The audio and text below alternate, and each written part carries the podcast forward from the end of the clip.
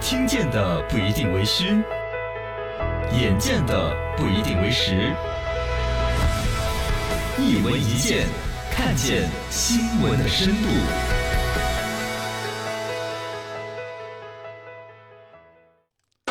爱奇艺风云，啊，其实也不是好吓人。网络传言说的是爱奇艺这儿要卖掉了，要卖给腾讯，百分之五十六点二的股份怎么样？爱奇艺这边呢说这个这个腾讯这边说的是不予置评， 反正就说你要垮了，我就不予置评。爱奇艺有点刚不住。方面呢，有人在网上认证的是爱奇艺啊，百度内部的人员在回应说不要乱猜了，啊我们一如既往支持爱奇艺啊，就因为百度出钱是大股东嘛。对对对，这事儿就感觉爱奇艺刚不刚得下去，嗯说不当清。但爱奇艺这个呢，一说大家知道是百度旗下的公司，都觉得是李彦宏家的。其实一手操办起来，要说一个传奇人物谁？龚宇，哦，江湖人称嗯老龚公，红玉，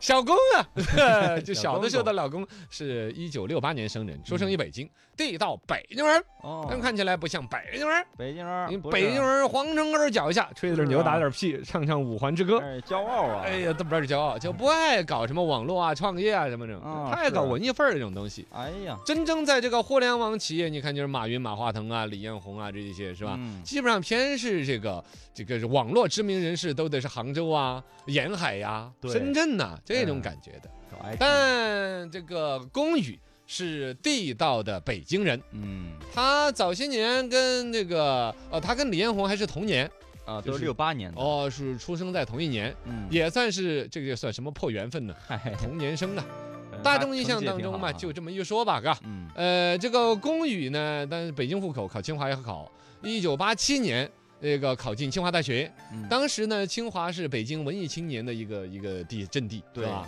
包括了什么宋柯，就是那一辈儿啊的。音乐人， 啊，对呀、弹的一手好吉他，对烫烫嘚儿。那是弹棉花，呃，师弟高晓松，啊，干呃，什一么？九八八年进的清华，对那坐在草坪上，那小吉他一弹，嗯啊文艺青年，同桌的你长发盘起哎呀，呃，那是另外一 个。龚宇嘛，你就可以可想而知是吧？他他嗯周围全是文艺青年这种玩法他，也受，但啊他并没有，啊，他不是，他并没有走文艺青年那份儿，嗯，平平无奇的一个大学学子。然后呢，嗯毕业之后，也不是走文艺路线嗯，而是走了创业的路线。很普通呃，即使到现在，他还坚持说，就是说，就就他那个所谓的毕业了业之后呢，他还坚持读了博士。嗯嗯，哦，读博士耗了九年的时间，拿到博士学位之后开始工作，一九九九年开始创业，就他实际上整个来说就不是很着急着创业是，哦，啊，厚积而薄发这种。然后呢，创立了一个综合性的门户网站，叫焦点网，啊你听过没有听过，听过，你真听过过吗？啊？对，搞什么鬼的？我也不太知道，就那会儿听过我好小嘛那会儿，哦，是吧？我都没听过这个焦点网站，网它就已经不知道还在不在呀啊嗯，垮了吧？嘎，是现在谁还肯定上的网啊？都用 APP 了。反正呢，当年他是当总裁兼什么手艺欧啊什么那些，嗯焦点网搞到两千年就坚持不下去了，员工工资都发不了，哦，那是垮了。啊，两千年就垮了。对哦，还 好。没啊说，错啊，哎，然后呢，他这个当年卖搞不下去了之后，你还卖了，怎么卖了嗯一千六百万美金？哦呦， 哦，要卖给了这个清华的学长张朝阳。卖给张朝阳了，也张朝阳买些什么玩意儿？ 该买的不买，这对 呀、这两天我们讲张朝阳这一辈子真是啊错过了好多 QQ 投没资买嘛，这啊，什么好的都不买，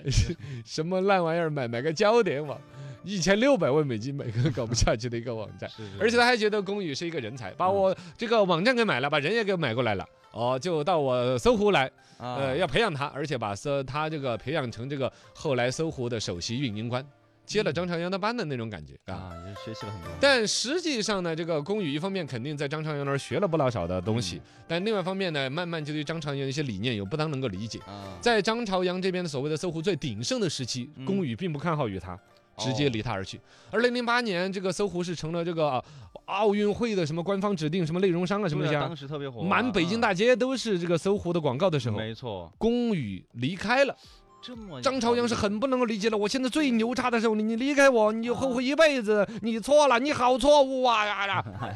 是是是。 后来但呢其，实证明龚瑜的选择是对的。嗯，张朝阳当时应该那个状态呀、就不是对于这个网络时代的判断就有些错误了。啊，公寓看出来是了是嘛？嘎，龚宇看出来之后，直接就离开了搜狐。嗯出来之后呢，短暂的进了一下中国移动旗下的幺二五八零，然后呢，啊没搞就搞半半年嘛，然后又去了这个爱奇艺，哦这次就开始了他真正在互联网大佬级的生意。是是是百度其实当时为爱奇艺找 CEO 也物色了好多人，对这个那个那个找一圈儿，最后李彦宏选的，哎，啊觉得龚宇不错，符合创业型公司 CEO 的一个标准。对，当时爱奇艺正在哎创业啊哦呢，这边呢，爱李彦宏倒是一句话就点了，但其实龚宇接手这个爱奇艺之后呢，难度不老小。对呀，当时几个大的头是吧？哎啊土豆、优酷、爱奇艺，呃，优酷把土豆一收，痛更大了，对上市所以是吧？嘛？嗯，哦，然后爱奇艺呢排在第三的一个位置。实际上，公益接手之后呢，搞了一个算视频网站比较领先的一个搞法，就是收会员费，然哦后呢搞这个会员，不是会员就不准看哪些内容啊，嗯啊有一些东西。